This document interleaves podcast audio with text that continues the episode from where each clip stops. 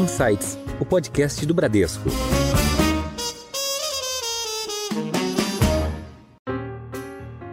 Então a gente enxerga que talvez a gente esteja uns 10 anos atrás dos Estados Unidos e que esse é o momento para realmente a gente investir em bons negócios, né? Então, dado que tinham poucos fundos de VC e todos estavam praticamente concentrados no que a gente chama do Series A, a gente enxergou uma oportunidade para juntar força, trazer a visão da Lara de investidora, uhum. meu background mais em operações, para começar algo para preencher esse gap do. A gente chama do pre-seed ou seed stage, a gente liga menos para o nome, mas é, é, é, o estágio bem inicial das Embrionário startups. até. Exatamente, assim, é o primeiro cheque de venture capital. Eu acho que o papel do venture capital ele vem muito nessa linha, né? Você não concentrar todo naquele momento, naquele fundo. Por isso que é muito importante, é um ativo de risco. Né? A gente falou Sim. aqui de unicórnio, Sim. a gente falou, mas é muito importante esse trabalho né, de diversificação. Olá! Você acabou de ouvir alguns dos destaques de hoje, mas tem muito mais. Eu sou a Juliana Maeda e este é o Insights, o seu podcast semanal com ideias que provocam um novo jeito de pensar. Você sabe o que é venture capital? É aquele investimento feito por uma gestora de recursos em uma startup, uma empresa que está em um estágio inicial. Alguns exemplos de empresas que receberam esse tipo de investimento estão presentes no nosso dia a dia. Apple, Microsoft, Meta, que é a dona do Facebook, do Instagram e do WhatsApp, por exemplo.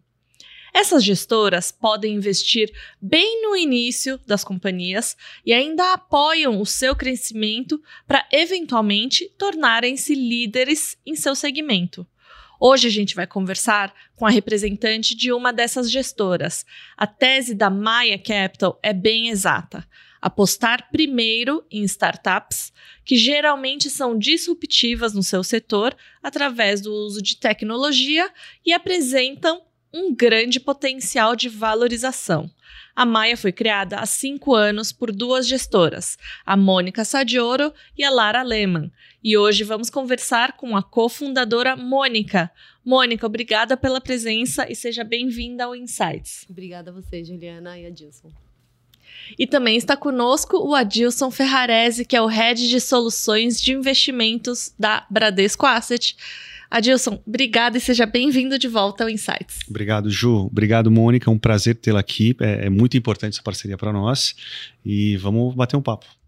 Obrigada, Adilson. Bom, eu queria começar pelo início. É, a Maia, como eu comentei, foi fundada cinco anos atrás. É, e é uma gestora de fundos de venture capital early stage, então vocês entram bem no início uh, da, da operação das companhias. Então eu queria que você falasse um pouquinho sobre a Maia, sobre a atuação de vocês, e também sobre, um, sobre a sua trajetória que eu entendo que você é, teve uma mudança aí de carreira na sua vida, né? Sim, com certeza. Eu vou começar então pela trajetória que ela encaixa muito bem na, no surgimento da Maia. É, eu tenho um background mais focado em operações, então eu passei 10 anos tocando operações na América Latina dentro de grandes empresas. Acho que quando eu comecei esse mundo de startup, empreendedorismo não era tão existente aqui no Brasil. E aí eu fui fazer empreendedorismo dentro dessas grandes empresas, né? Comecei tocando a parte de novos negócios na Whirlpool, fiquei lá alguns bons anos e a gente tocava tudo que era fora do core business, lançando e crescendo produtos, marcas, serviços. Depois eu passei para é, RBI, o que é hoje a RBI, né? Na época era o Burger King, foi depois da compra da aquisição pelo, pelo 3G. E lá era um desafio também muito voltado à eficiência operacional, então ajudar franqueados da América Latina a, a performarem melhor, expandirem restaurantes, é, fazerem turnaround nas suas operações. E era muito, essas duas experiências foram muito complementares, né? De um lado, assim, na Whirlpool eu acabei lançando novos negócios, na, na RBI mais participando da parte de consertar esses negócios uhum. ou fazê-los passarem por um período de crescimento. Bem numa mão na massa, né? Bem mão na massa, bem operações mesmo, uhum. e, e, é muito legal, assim, eu gostava muito do ritmo ali, mas comecei a perceber, nessa época eu, eu, o headquarters da RBI fica nos Estados Unidos, em Miami, então eu morava lá. Comecei a perceber que nos Estados Unidos tecnologia era um grande tema que estava transformando várias indústrias. Hum. E comecei a me interessar também pelo tema e queria me envolver mais em tech. Então eu saí nessa época para estudar, fazer um MBA nos Estados Unidos. Foi quando eu fui para Harvard. A ideia do MBA era usar esse tempo para explorar algumas teses que me interessavam eu explorei algumas teses, testei alguns modelos de negócio, comecei a ter meus primeiros clientes, fui trabalhar também em investment banking no setor de tecnologia, então comecei a me envolver mais com tech e ao mesmo tempo eu conheci a Lara, que, a, que acabou virando minha sócia.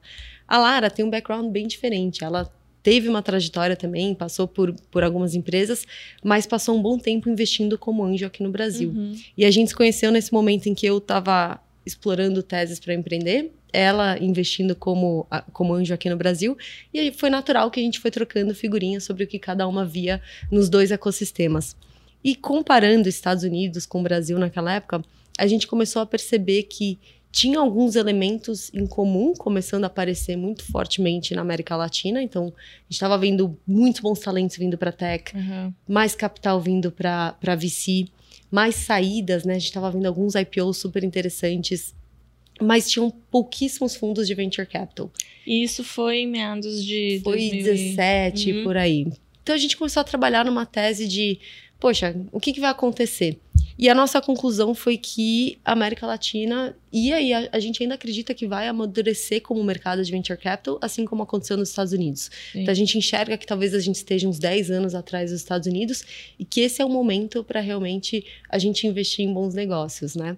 Então, dado que tinham poucos fundos de VC e todos estavam praticamente concentrados no que a gente chama do Series A, a gente enxergou uma oportunidade para juntar força, trazer a visão da Lara de investidora, uhum. meu background mais em operações, para começar algo para preencher esse gap do, a gente chama do pre-seed ou seed stage, a gente liga menos para o nome, mas é, é, é, o estágio bem inicial das Embrionário até. Exatamente, assim, é o primeiro cheque de venture capital. E desde então essa tem sido a nossa tese. Então a gente lançou a Maya Capital em 2018 com a tese de liderar a primeira rodada de VC das empresas, bem agnósticas a setor, então a gente olha de tudo, assim, tem, tem algumas indústrias que nos interessam mais que outras, mas a gente acaba abrindo bastante uhum. o leque de investimento. E a gente gosta de trabalhar mais perto de founders para ajudá-los a irem desse zero para o um. Como que eu saio da ideia e coloco no plano de ação? Então a gente ajuda muito na parte de contratação de talentos, na discussão de go-to-market, tudo que for vendas, como que a gente uhum. acelera a atração dessas empresas e também na parte de fundraising, trazendo investidores estratégicos para o cap table. Então, agora a gente está operando do nosso segundo fundo, é, fazendo investimentos e super animadas com o ecossistema ainda. Bacana. Bom, Deixa eu pegar um gancho aqui, até antes de entrar aqui nesse ponto que você trouxe de originação, de, de né, contribuir para os founders a, a, olhar pessoas, go-to-market e, e, principalmente fundraising. Por que Maia Capital? Acho que esse ponto eu queria, é, de curiosidade, é depois que você é, trouxesse é, como que é o processo de originação de vocês dentro desse ecossistema de vários setores, né, com base em tecnologia na América Latina, e quais os critérios principais né, que vocês usam para fazer esse primeiro filtro. Ótimo. Porque Maia, você diz o nome? É. Ah, legal, é uma curiosidade Faltou boa. essa curiosidade. É. A gente queria um nome brasileiro, tá. que fosse fácil de falar em todas as línguas, curto e que tivesse a, a URL disponível, né? E a Maia se encaixou em todos esses critérios. É, vem do Tupi-Guarani, Tá. Tem vários significados positivos. No Tupi-Guarani significa mãe, e nem é o sentido que a gente mais se identifica. Em Maori significa coragem. Ah, e naquele legal. momento fez muito sentido pra gente. A gente falou assim, realmente, assim, desbravar. É, primeiro, fazer investimento em, em, em venture capital, né? É um capital de risco, acho que exige muita coragem também. E desbravar o mundo de investimento sendo duas mulheres também era algo que é, a gente entendia como é, que exigia muita coragem. Então a gente é. seguiu com Maia como nome. Como que a gente origina deals? A gente tem diversas fontes de para receber os leads, né? Como a gente chama a gente recebe muita coisa das empresas nas quais a gente investiu já, os ah. Mayans. Então, o founder fala com o founder antes de falar com o fundo. E acaba vindo muita indicação dentro do nosso portfólio mesmo de outras pessoas que estão empreendendo. Network. E eles são... têm um, um, ecossistema entre eles que acho que eles se colaboram muito, né? Muito. Também. E às vezes convidam, founders convidam outros founders para investirem como anjos. Então, chega muito deal qualificado para a gente dentro dessa nossa rede que a gente já tem dos nossos investidores também vem bastante coisa. E no mais, o nosso trabalho é conectar com gente talentosa. Então a gente está constantemente conversando com bons talentos que pensam em empreender e dessas conversas a gente acaba evoluindo para para discussões de tese, para discussões de formar empresa, achar co-founder e eventualmente fazer um investimento. A gente recebe também muita coisa, a gente tem o nosso site aberto, todo mundo que quiser mandar um pitch para Maia, a gente vai ler, a gente lê tudo que chega lá, mas acho que gente boa atrai gente boa, então uhum. A gente se cercando dos bons talentos, isso acaba reverberando bastante em deal flow. E o que, que a gente olha para selecionar esses negócios, né? Dado que a gente investe muito no começo, às vezes as empresas não estão nem operando, né? Tem founders e as ideias. Então, a gente tem que entender duas coisas muito a fundo. A gente olha o time em primeiro lugar, ah. é a variável mais importante para a gente e é onde a gente aloca bastante do nosso tempo também.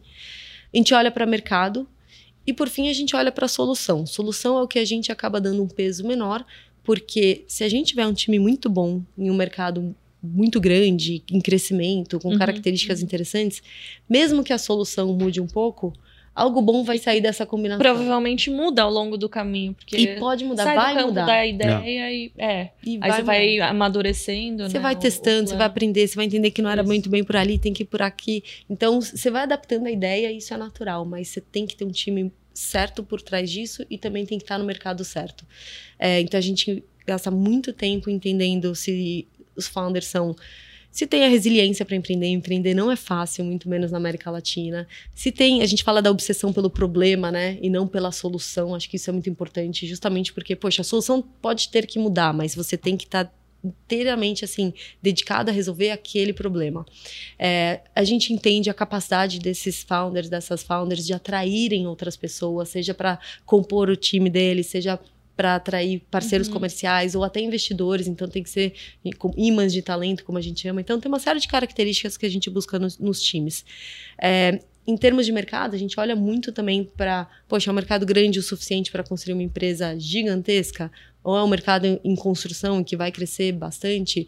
Quais são os players desse setor? Por que, que existe uma, um potencial de criar uma solução que seja diferente ou seja 10 vezes melhor do que as outras soluções que existem no mercado?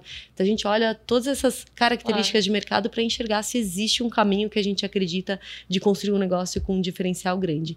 E aí a solução por fim, né, foi o que eu falei, a gente vai adaptando ao longo do caminho, acho que é, entendendo se existe, entendendo bem o mercado e a dor, a solução acaba sendo mais fácil de ajustar. Legal.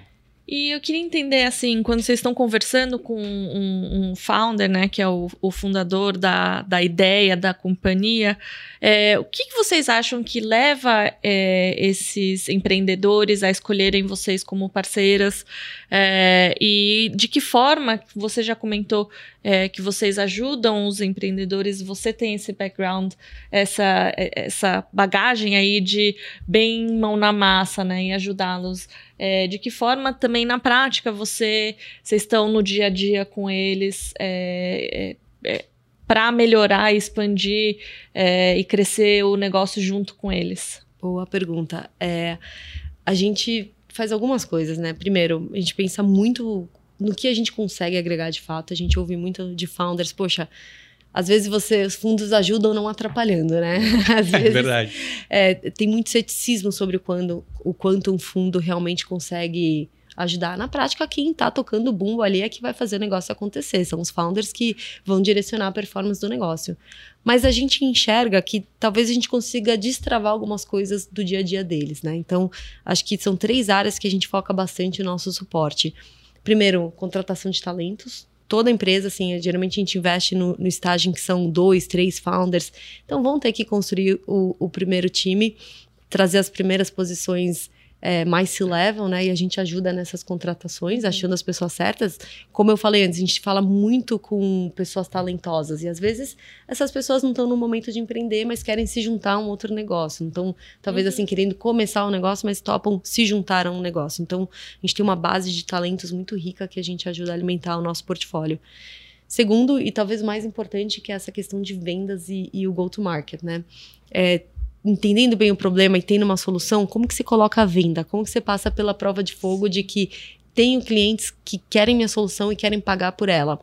Então, a gente ajuda a estruturar bastante qual que é a cara desse time de vendas, por onde começar, quais são os testes, como que a gente identifica assim, tá funcionando, não está, temos que mudar. Então, se a gente acelera esse processo, é, de, de conseguir destravar as vendas e trazer mais tração, isso é muito valioso para os founders. E acho que no começo, como é um time pequeno, a gente atua como uma cabeça, um, um uhum. segundo, um ter, segundo, terceiro ou quarto co-founder ali para pensar junto.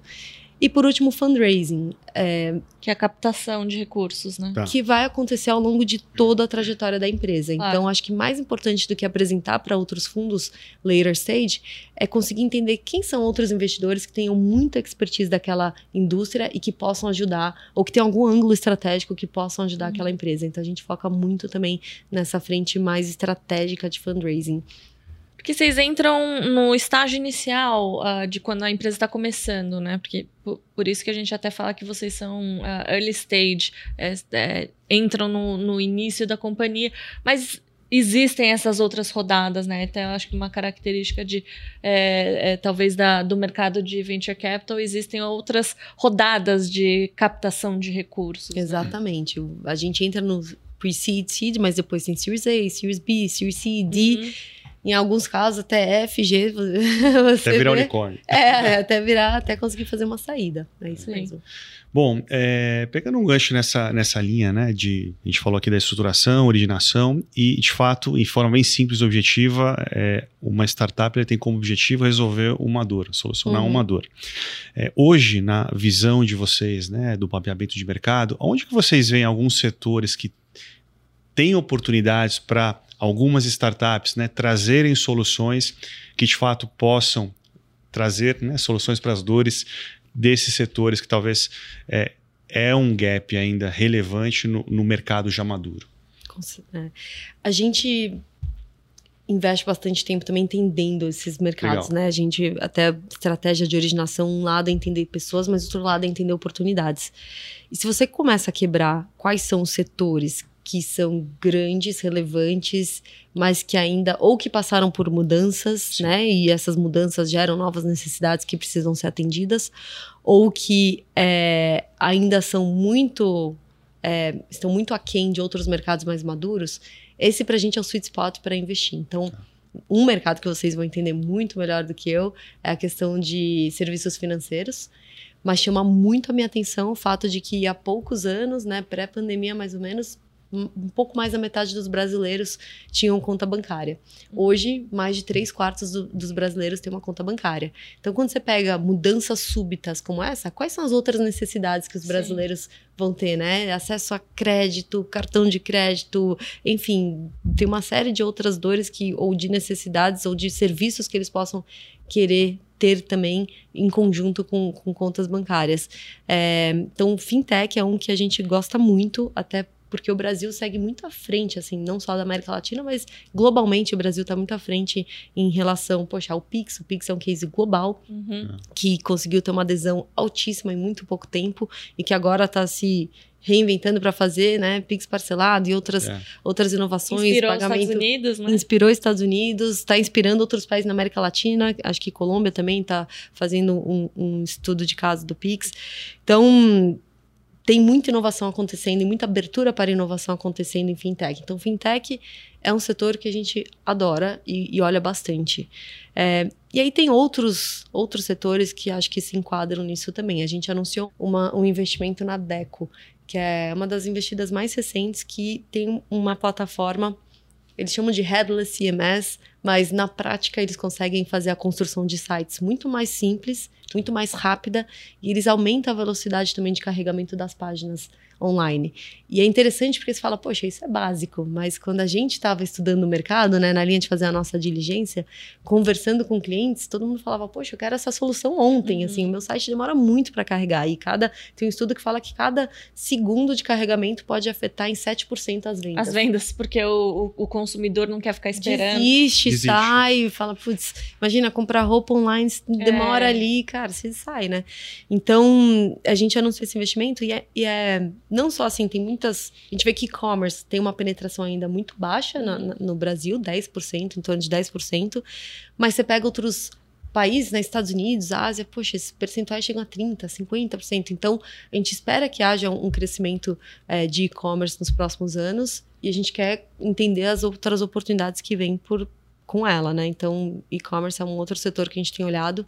E uma série de outros. Seguro é um que está agora, né, no, no, momento. A gente já investe em algumas é, insurtechs no nosso portfólio e continuamos acreditando que tem espaço. Você pega a penetração de seguro, é, a por exemplo, no nosso portfólio, seguro de vida. Penetração de seguro de vida é muito menor no Brasil do que na Bolívia. Quando eu vi esse dado, eu fiquei chocada. Diferente de você comparar com os Estados Unidos, que realmente tem né, um PIB per capita maior, já tem uma, um, um, mercado mais maduro. Quando você compara com outros países na América Latina, você vê que o seguro de vida ainda é muito menor. Então, o que mais assim de inovação que vai surgir ou, ou que outros serviços que você pode oferecer é, que talvez assim a penetração seja baixa por não ter uma oferta muito bem simples, mais tecnológica ou, ou clara para o consumidor?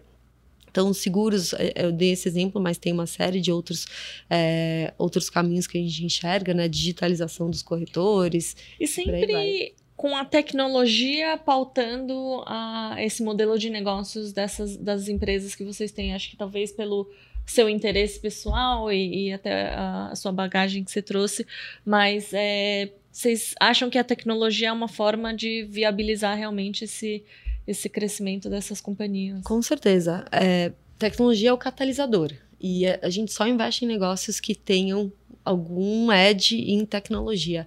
E por quê? Porque acho que a tecnologia consegue acelerar o crescimento, não só o desenvolvimento, mas também a distribuição de muitos desses uhum. é, dessas soluções. Então você pensa software, né? Qual que é o custo para criar um software? Pode ser muito alto, mas depois que você tem o software criado, o custo incremental de vender para um, para dois ou para três clientes não é é praticamente nulo, né? Então você consegue escalar é. e chegar no tamanho de empresa que um, um, fundo como o nosso, um fundo de capital de risco, procura. A gente procura as empresas que vão ser altamente escaláveis Sim. e a tecnologia acaba sendo um enabler para isso.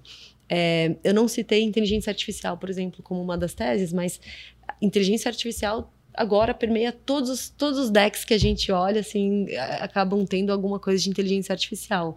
Inteligência artificial vai acabar sendo é uma, claro, a gente desenvolveu uma tese dentro da Maia até para entender é, exatamente quais são as uhum. indústrias que talvez estejam mais propensas a serem disruptadas com inteligência artificial ou quais são as áreas que a América Latina consegue se diferenciar com, com AI versus outros players globais, mas a minha expectativa é que AI seja também um outro catalisador de todos Muito esses rápido, negócios. Muito rápido, né? Também. Muito rápido. Uhum.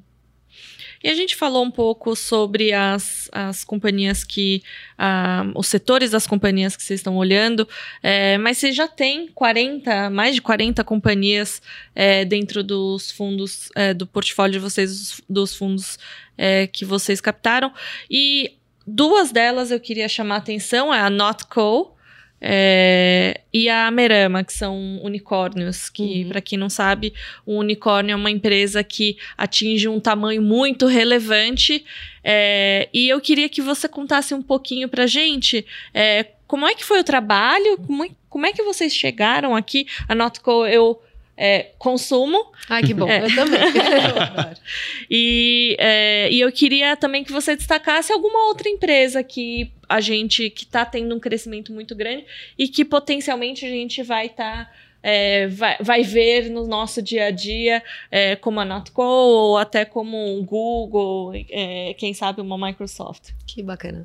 Bom, a, a, a vou começar com a Notco, que foi um dos primeiros investimentos é, da Maia a gente a gente investiu porque a gente enxergou, né? Todo mundo fala, poxa, Nautical, mas é uma empresa de, é, de alimentos, não tem tecnologia.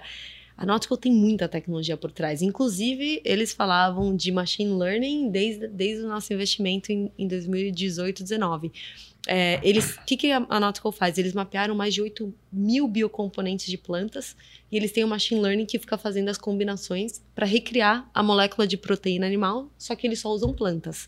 Então, eles têm uma capacidade de, de desenvolver receita absurda. Uhum. Eles conseguem desenvolver muito rápido uma receita, como foi o caso, dado meu background, a gente acabou apresentando eles para o time do, do Burger King. Uhum. Eles desenvolveram uma receita de hambúrguer vegano super rápido e eu tava do outro lado da mesa, eu sei o quão difícil e quão demorado era para aprovar as especificações, é. chegar, na, no, chegar na aprovação da receita correta. A Nautical conseguiu isso muito rápido, ganhou todo, de todos os concorrentes e hoje eles vendem é, essa receita em vários países da América Latina com essa parceria do Burger King e é uma Uhum. grande aposta deles. É, então, até na linha, né, fazendo gancho de como a gente consegue agregar, na linha de Claro. ajudar comercialmente, destravar algumas introduções, é, esse é um exemplo do que a gente chama do Billion Dollar ah, Intro, né? Uma introdução que um dia a gente espera que vá, que vá valer um bilhão de dólares. E então a Nautical a gente atua muito, eles têm crescido muito com essas parcerias estratégicas e tem uma série de outros casos que a gente também acabou apresentando para eles. É, na Merama é um caso diferente. A Merama eu sou colega de MBA dos fundadores e quando eles foram levantar, eu conheci o Sujay. O Sujay é um second time founder, já tinha vendido a primeira empresa dele para a OLX por muitos milhões e a gente valoriza muito a questão de second time founders também, porque isso acaba trazendo um, um pouco mais de bagagem, né? Uhum. Acaba acelerando um pouco o né? processo também, né, Sim. de começar o negócio. Então, quando o Sujay falou que ia empreender de novo, eu falei, putz, eu quase praticamente não sei o que é, mas eu quero investir porque conheci a qualidade dele como founder. É, assim que a gente fez o investimento, uma semana depois eu falei com outro time, com uma ideia muito parecida, só que focado no Brasil, o Sujay estava focado no México, é, vindo captar da Maia. E o time era muito bom. Eu falei, putz, eles não podem competir, eles têm que se unir. E a gente acabou apresentando esse time para Merama. Eles acabaram virando co-founders. Então, Ah, o Renato e o Guilherme se juntaram ao time da Merama, virou um, um- um time só. E hoje eu tenho convicção de que a gente tem, assim, um time, o, mais, o time mais poderoso da América Latina para executar essa tese. E, e acho que na linha né, da gente conseguir trazer bons talentos para o nosso portfólio, essa foi uma Inter também que fez toda a diferença ali para eles. É, e a gente segue acompanhando. Enfim, a, a Merama tem uma tese de comprar a participação em alguns negócios que vendem online via grandes marketplaces e ajudar esses negócios a crescerem e depois eles compram o restante da participação já num valuation pré-acordado. E eles têm Uhum. conseguido expandir bastante, estão com uma performance muito boa na América Latina como um todo, é, enfim, crescendo receita organicamente, não só via, via os M&As e com um- uma operação super rentável também. E com um potencial muito grande. Você falou Muito que o e-commerce no Brasil ainda é, é super é, pouco consumido, né, de maneira eletrônica. Então a gente tem ainda uma perspectiva muito grande aí para o setor. Muito. E oportunidade de internacionalizar algumas marcas, Sim. ou de melhorar a execução delas no online, né? Às vezes tem é, você tem uma marca super poderosa, mas que tá com a estratégia de preço errada, ou não divulga os produtos Uhum. ideais na, na hora certa. Então tem uma série de coisas que você consegue mexer para aumentar a receita, mas também tem muita eficiência que você consegue gerar no back-office, né? Uhum. Entre essas marcas. Se você tem mais Ah, de sim, uma marca, tem claro. um monte de, de coisas De mais operacionais. é. Exatamente, eficiência que você consegue gerar no lado de, de operações. Então, tem grandes perspectivas para Merama. Bacana. Boa. É, a gente já falou aqui, né, que um dos pilares importantes para Venture Capital é tecnologia, né? E acho que tem dois aqui que você mencionou é, nesse tópico que a gente abordou, que é talento e conexão, né? Que acho que são dois pilares importantes. E aí eu tive a oportunidade de estar no evento anual de vocês e achei muito interessante, né, que tem uma cultura muito forte na linha da conexão é, dos empreendedores que vocês investem, né, dos founders. E achei muito legal isso. E também a cultura do time de vocês, principalmente com a criação de alguns programas. É, vi que vocês estão é, bem assim é, direcionados também para o esporte, de desenvolver novas habilidades, né, de alguma forma. Então eu queria que você contasse um pouquinho essa cultura da Maia no aspecto né, do time que vocês é, têm dentro da Maia e também dessa conexão que vocês tentam permear para os empreendedores, né? Que Uhum. vocês fazem alguns eventos bem interessantes. aí. Legal. No dia seguinte daquele evento, a gente botou todo mundo para correr. É, é verdade. né? Todo- Literalmente. Literalmente. Literalmente. é. A gente fez uma aula de corrida. No... Todo ano a gente faz evento também para os Mayans, né? Como a gente chama as empresas do portfólio. Todo ano tem alguma coisa de esporte. Então a gente já fez karatê um ano, Legal. esse ano foi corrida. é, ano passado foi corrida, esse ano vai ser surpresa. Mas, não, legal. A gente tem alguns programas assim para até para aproximar de talentos e para ajudar esses talentos a se aproximarem entre si, né? Tá. Então, um dos programas chama é o Matching Program. Matching Program é um programa para quem quer empreender e ainda não tem co-founder, não tem tese. E o que a gente faz é colocar todo mundo junto. A gente traz alguns experts de mercado para falarem sobre as tendências que estão vendo em cada um dos setores. E a gente já conseguiu formar alguns times desse programa. É, mesmo que não forme time, acho que só de você estar em conjunto, assim, com outras pessoas no mesmo momento de vida, querendo empreender, explorando tese, só o, o fato de você conseguir dividir, né, o, o, o approach que você está tendo para estudar esses mercados, uhum. como você está pensando em critérios para selecionar co-founder, acho que isso já é de grande valia é, para, para os potenciais founders, como a gente chama, né, e muitos acabam empreendendo depois. Então, esse é um programa, a gente tem também é, via Female Force, uma outra iniciativa em conjunto, inclusive com outras investidoras do ecossistema, para fomentar mais mulheres no ecossistema, que, que ainda são poucas. Então, a gente tem o Female Force para ajudar uma rede de investidoras, founders, para ajudarem founders que estão começando é, a se guiarem, entender, ter uma rede de conexão para quem elas podem recorrer quando necessário. E, enfim, seguimos sempre fazendo alguns programas criativos. E dentro do nosso portfólio, né, como a Dilson falou, a gente faz muita coisa. Então, a gente faz expert series. A gente sempre uhum. traz alguns experts também para falarem sobre alguns temas. A gente vai trazer o, o, o Saurab da, da DST, que é um fundo global, para falar os insights dele de fundraising no momento. É, a gente já trouxe Davi Velez, André Street, já trouxemos muita gente legal, com experiência, com bagagem para conversar com os maias e sempre tem um elemento de esporte também. A gente gosta, é, pessoalmente, eu e a Lara, a gente gosta muito de esporte. A Lara é super maratonista, eu tô um pouco mais no triatlo. e, e, a gente também coloca isso na, na cultura do nosso time e para os ah, maias também. É. É, eu queria mudar um pouquinho a, a, o rumo da nossa conversa. A gente falou bastante sobre a forma como vocês atuam, mas é, do ponto de vista uh, de gestoras, vocês duas, como é que vocês olham o cenário mundial? É, é eu sei que a gente passou aí por um. Desde que vocês começaram a mais, a gente passou por um período muito complicado e que mudou muita coisa, né? E hoje a gente também já tá, já, pass já passou pela pandemia e a gente também tá vivendo num mundo é, bem mais polarizado, uh, acho que com uh, algum, algumas questões talvez um pouco mais desafiadoras é, econômicas.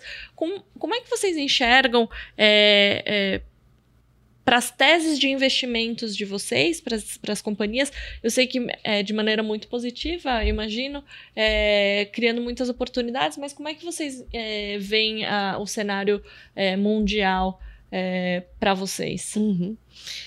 Ótima pergunta. É, o, essa virada de mercado trouxe muitas reflexões para a gente, né? Acho que prime, num primeiro momento a gente parou tudo até para focar no portfólio e entender uhum. que, poxa, no momento de menor liquidez, você precisa preservar a caixa, né? Isso foi em 2020, né? No pico Teve um primeiro na pandemia, que na verdade em venture capital não foi muito uma uhum. crise. Uhum. A gente, todo mundo se preparou, mas assim, continuou tendo rodada atrás de rodada. Não foi um. A gente não sentiu tanto uma baixa em liquidez naquele momento. A gente sentiu mais a partir de 2022. Foi quando a gente ah. sentiu um, um, crunch maior. Em, que a taxa de juros já estava lá em cima. É, e também teve a taxa de juros ó, subindo bastante, então ficou muito mais competitivo uhum. você ter acesso a capital. É, foi um, um, efeito global, então muitos fundos. A, gente tem um ecossistema ainda em, em amadurecimento, né? Ao mesmo é. tempo que tem muita oportunidade aqui na América Latina, a gente sente também os efeitos de momentos como esse em que o capital estrangeiro acaba saindo, acaba focando nos, nos países core. É, então, acho que a hum, primeira reação foi vamos preservar a caixa, porque uhum. a gente não vai ter mais tanta liquidez quanto antes e a gente precisa garantir que o, o business está entregando as métricas que precisaria tá. entregar para levantar uma próxima captação.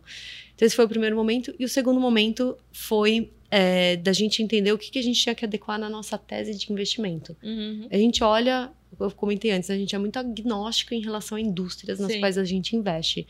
Mas dado que eu invisto na primeira rodada, eu preciso não só garantir que aquela empresa vai conseguir é, me convencer, né? Mas que ela vai conseguir convencer investidores Series A, Series B, Series C, Series D e assim diante. Então é muito importante para a gente entender o que os fundos later stage buscam para a gente acertar as teses desde o início. E essa virada de mercado, nessa virada de mercado, ficou muito nítido que o mercado como um todo está voltado agora para teses com uma rentabilidade muito maior, teses que não exigem tanto capital é. para você é. chegar num, num, numa atração ideal.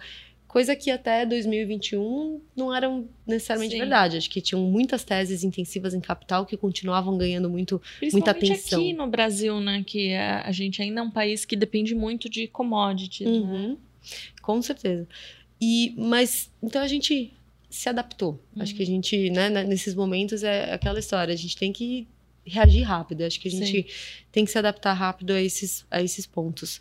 É, de qualquer forma, a gente fechou o nosso fundo 2 em meados de 2022, então passar por esse momento de falta de liquidez, no momento em que a gente tá, tem dry powder, é muito importante e é muito poderoso para a gente, porque a gente consegue, continuam tendo bons talentos empreendendo, É. continuam tendo boas oportunidades. Agora, em valuations também muito mais acessíveis.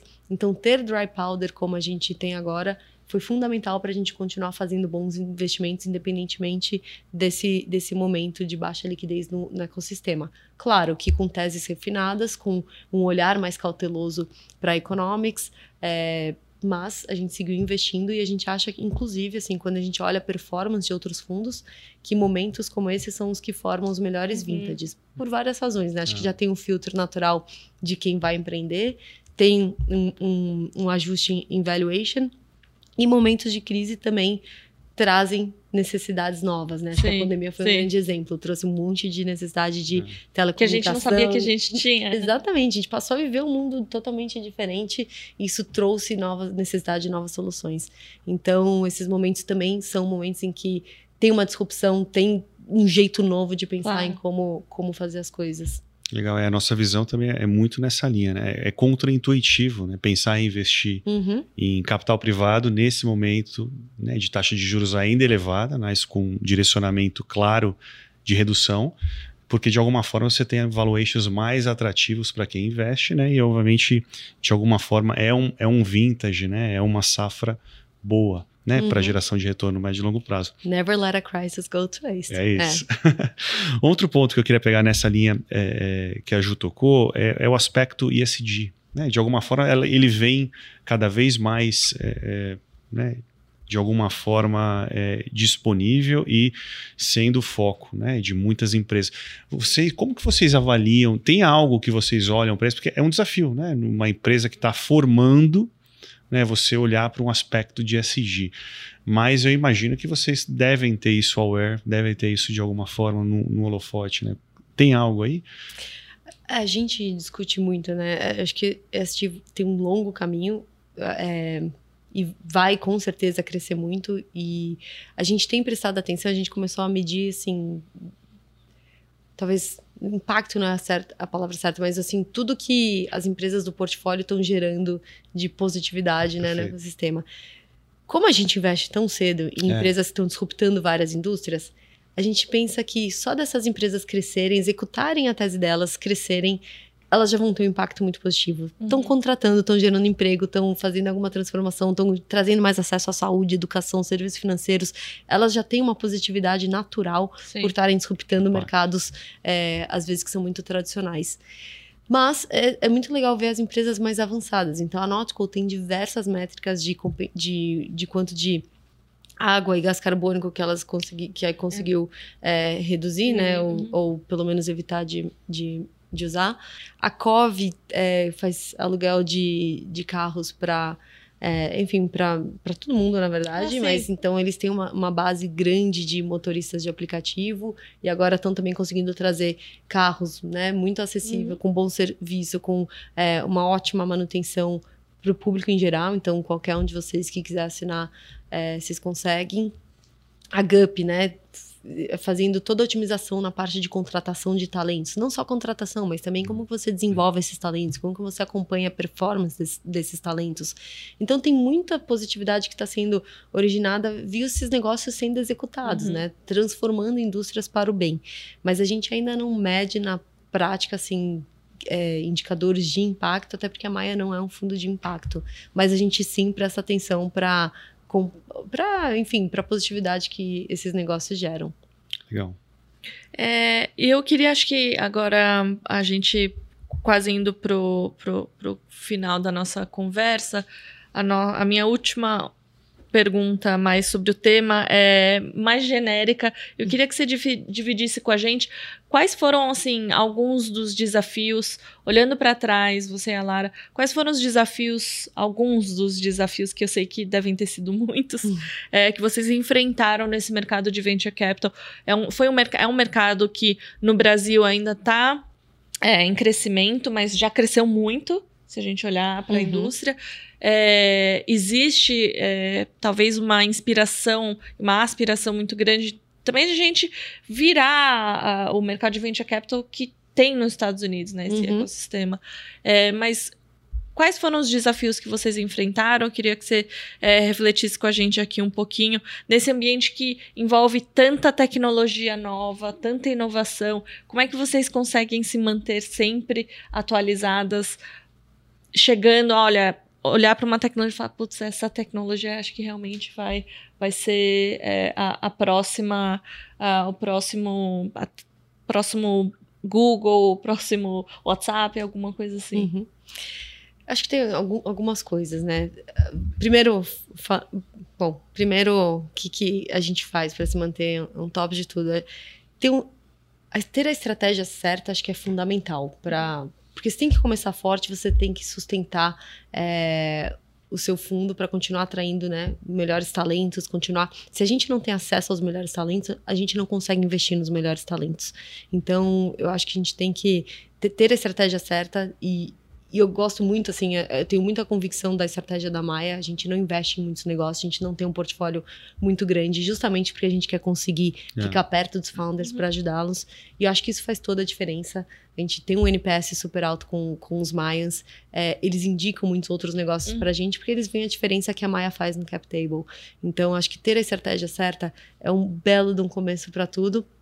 E, segundo, a gente se cerca de excelentes talentos, uhum. então eu não tenho a pretensão de saber sobre todas as indústrias, by far, assim, mas a gente consegue ter pessoas experts em cada um dos setores ah, nos sim. quais a gente investe, tá. que a gente sempre aciona para entender. Uhum. A gente está em constante aprendizado, em, entendendo de diferentes indústrias a todo momento, mas acho que também, assim, construir esses relacionamentos é muito poderoso porque nos ajuda muito a acelerar a, a diligência dos negócios. É, e aí tem um terceiro que é conseguir executar. Aí é sangue, suor e lágrima. Por isso, as olheiras. que aí é a gente conseguir, enfim, ter essa. A gente tem muita ambição lá dentro da Maia, né? Eu e a Lara, a gente tá nisso pro longo prazo, a gente quer realmente olhar para trás e falar, poxa, construímos o venture capital, a, a, empresa de venture capital que fez a diferença no ecossistema. É, então, claro, a gente tem que contratar as pessoas certas para o nosso time e a gente contrata as pessoas que compartilham esse sonho uhum. junto com a gente. É, a gente está com um time bem, bem legal e que também olha para o longo prazo conosco. É, e aí é conseguir co dar conta de todo o recado nas 24 horas do dia, do nos dia. sete dias da semana. Mas então a gente está em constante. Acho que uma outra coisa, a gente pensa muito com cabeça de startup também. Uhum. A gente se considera uma startup que investe em startup. E por que, que a cabeça de startup é boa, né? No nosso entendimento, tem um monte de coisa que a gente está aprendendo também, assim, que o ecossistema... Junto com...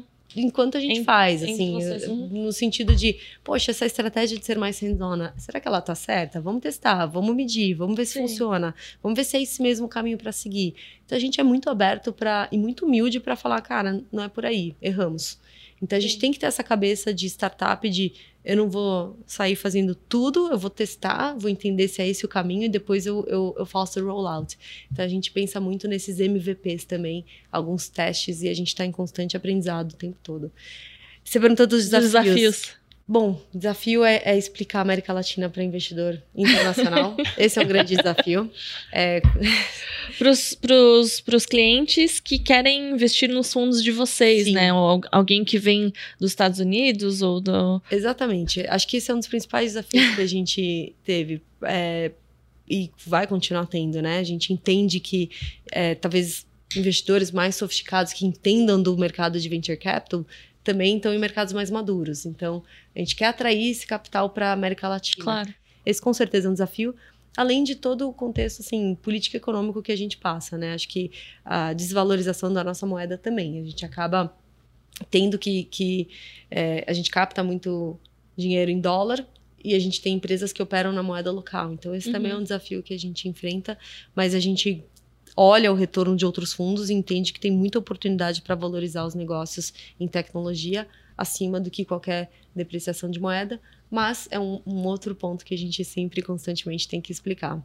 Tá ótimo. É, e para finalizar, minha pergunta para o Adilson. Hum. É, aqui na Bradesco a gente, a, a, gente tem um relacionamento com a Maia, claro. É, e a gente tem lançou o nosso primeiro fundo de tá. é, private equity, né? Que a gente. É, o nosso fundo de fundos que investe, investe em gestoras de private equity venture capital com investimentos secundários e aí que vem o nosso relacionamento com a Maia, né? É, eu queria é, que você desse para gente aqui um pouco de cor do papel do fundo de venture capital em um portfólio é, mais ilíquido, né, para um cliente, como esse portfólio que a gente acessa a, a, a Maia Capital, os nossos clientes acessam Sim. diretamente uh, o fundo da Maia. Legal. Eu acho que super importante, até nessa linha do desafio, a gente também tem um desafio, né, enquanto alocador de recursos, né, e de convencer o cliente a uma taxa de juros neste patamar a investir em alternativas mais sofisticadas de mercado privado, além do private equity e venture capital, né? Então, eu acho que o primeiro fundo de fundos que a gente fez, né, de private equity, que tem um componente, aí é, acho que é o primeiro a primeira parte fundamental, né, que a Maia nos traz é, é, trazer um componente de retorno complementar ao que o private equity uhum. tem, né, tanto no mercado primário, secundário, com investimento, trazer uma diversificação importante, né, desde o fundo de fundos que a gente tem, que foi o primeiro, é, e principalmente trazer inovação, né, para um cliente que ele está acostumado, né, a ter como característico o investimento lá em títulos públicos. Esse é um desafio importante e acho que é um, um educacional. A gente está amadurecendo o mercado, é nosso papel também contribuir para esse ecossistema. E acho que a ideia é cada vez mais, né? Esse tomara que seja o primeiro de muitos, né, de fundos que a gente tem relacionamento, a ideia é criar um programa, né, ao longo do tempo, porque realmente, né, existem ciclos difíceis de mercado, variáveis que a gente não controla, que é importante ter essa diversificação de safra, né, de vintage, geográfica. E acho que o papel do venture capital ele vem muito nessa linha, né? Você não concentrar todo naquele momento, naquele fundo. Por isso que é muito importante, é um ativo de risco né? A gente falou Sim. aqui de unicórnio, Sim. a gente falou, mas é muito importante esse trabalho né, de diversificação, né? como Sim. a Maia já faz né, no primeiro nível, a gente faz aqui, a gente também vai dar acesso direto aos nossos clientes, né, via alguns single names, então é muito alguns importante. gestores, né? Exatamente. Então, é criar um programa ao longo do tempo, e ao longo do tempo não é um ano, né? É uma maratona, né? É um longo tempo de 10 anos. Então, aqui é pensando... 10, é, 15, 20, 10, 15, 30... 20 anos. Muito importante. É, é o resto da vida, né? É isso. Com certeza. E eu adorei o nosso papo. Eu queria encerrar. Rápido, passou rápido. Passou é, rápido, né? passou rápido. É, mas eu queria, antes de encerrar a nossa conversa, a gente tem uma tradição aqui no Insights de pedir algumas dicas para os nossos convidados, alguma dica cultural, de pode ser um livro, um filme ou uma série que esteja te inspirando ou te inspira. Boa. Posso falar três livros? Claro. em temas diferentes, Boa. mas é, começando em negócios. Para fugir um pouquinho de venture capital, eu já falei muito, tem um livro muito bom que chama American Kingpin, que conta a história do fundador do Silk Road. E eu não vou dar mais detalhes porque assim é você fica chocado e é muito vale muito a pena, muito bacana. Em triatlon ou em esporte, eu li um livro que eu adorei e quero ler de novo, que é o How Bad Do You Want It? E fala muito assim, conta histórias de pessoas que falharam ao longo do processo numa primeira vez e que foram lá, resistiram, tentaram de novo e conseguiram uhum. resultados excepcionais. E é, é muito inspirador também. É, e na linha a gente estava falando de, de bebês, então agora recém pais na linha de bebês. Nós três, né? É. Um, um legal que vale a pena, gostei muito, é Brain Rules for Babies. Não sei se vocês leram, mas não, é muito bacana. Conta muito como criar crianças espertas e felizes e tem. É muito leve, muito gostoso de ouvir, tem umas dicas bacanas. Ah, legal. legal. E Adilson, qual que é a sua dica pra gente hoje? Boa. Eu até me inspirando nesse nome Maia, né, que ela colocou, e eu achei muito interessante, né, que significa coragem também. Tem um, um seriado, seriado não, é um filme, né, da Netflix recente, A Sociedade da Neve, uhum. é, que tem a ver justamente com isso, né, um avião que caiu nos Andes, e, e ele fala um pouco da sobrevivência, né, para so, em relação ao frio né, que eles passaram lá. Então, é recente, mas acho que tem a ver com o mundo de VC, né, porque você passa por ciclos variáveis que você não controla.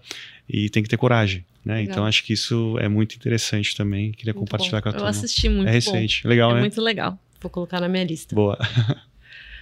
Bom, a gente chega ao fim. Esse foi mais um episódio do Insights, o seu podcast semanal do Bradesco. E eu tive o prazer de conversar com a Mônica Sadioro, cofundadora da Maia Capital. Mônica, muito obrigada. Obrigada a você, Juliana. Obrigada, Adilson. Prazer estar aqui. Obrigado.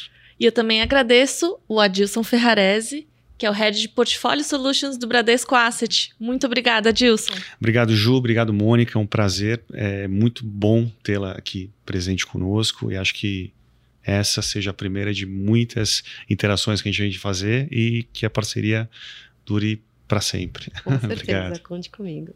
Obrigada, gente. E para você que nos acompanha, já sabe, tem insights novo toda semana nas principais plataformas de áudio, no canal do YouTube do Bradesco e também no Instagram, no perfil podcast.insights. Segue a gente e fique por dentro das gravações, dos bastidores e muito mais. Até! Tchau!